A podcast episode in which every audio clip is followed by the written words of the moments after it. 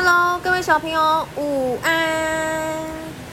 我们今天是六月四号，放放放暑假，啊，放没有放暑假啦，是因为疫情关系，所以大家每一个小朋友都是待在家里防疫，对不对？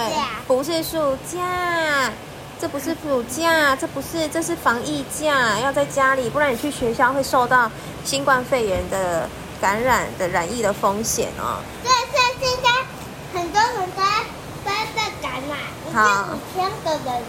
好，麻烦芬妮姐姐，请你把嘴巴的食物吃下去，再讲的话，好，坐好，坐好。好，来，各位小朋友，我是露比老师。露比老师今天想要讲一则故事，这本故事呢，它的出版是呃呃，出版是童梦馆。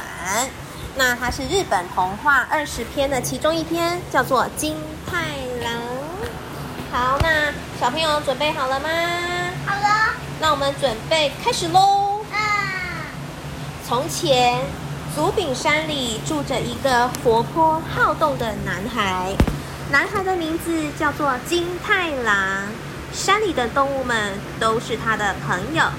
有一天，金太郎跟他们说：“我们来举行相扑比赛吧。”金太郎是个大力士，他把狸猫、鹿和野猪全部都甩在地上。体型巨大的熊慢吞吞的走过来说金太郎，我们来一较高下吧，看看是谁比较厉害。：“金太郎斗志满满的说，当然可以，我才不会输给你呢。”熊呜呜的低吼，把金太郎压倒在地。金太郎把力量集中在手臂上，将熊举了起来，然后嘿呀，大叫一声，就把熊往地上摔了。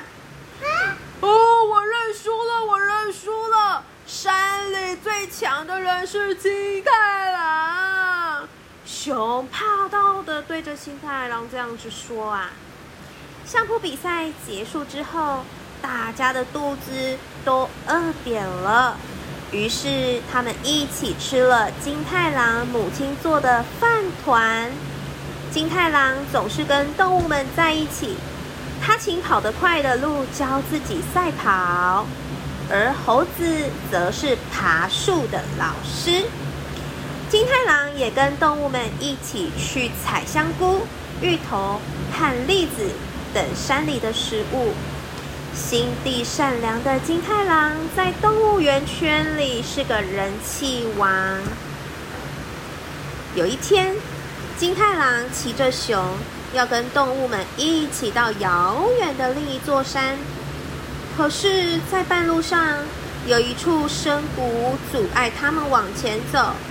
深谷的下面是河流，哎，怎么办？这样就不能到那座山去了。大家都很伤脑筋。这时候，金太郎说：“包在我身上。”金太郎使尽全力，开始推倒附近一棵树干很粗很粗的大树，噼里啪啦，噼里啪啦。巨树轰然倒下，树桥在一刹那间就搭建完成了。如何？这样就可以走过去了吧，各位？动物们都很佩服金太郎。啊，金太郎，你好厉害哦！当时的情形被一名路过的武士看到，他心想：哇，呵呵，多么厉害的孩子啊！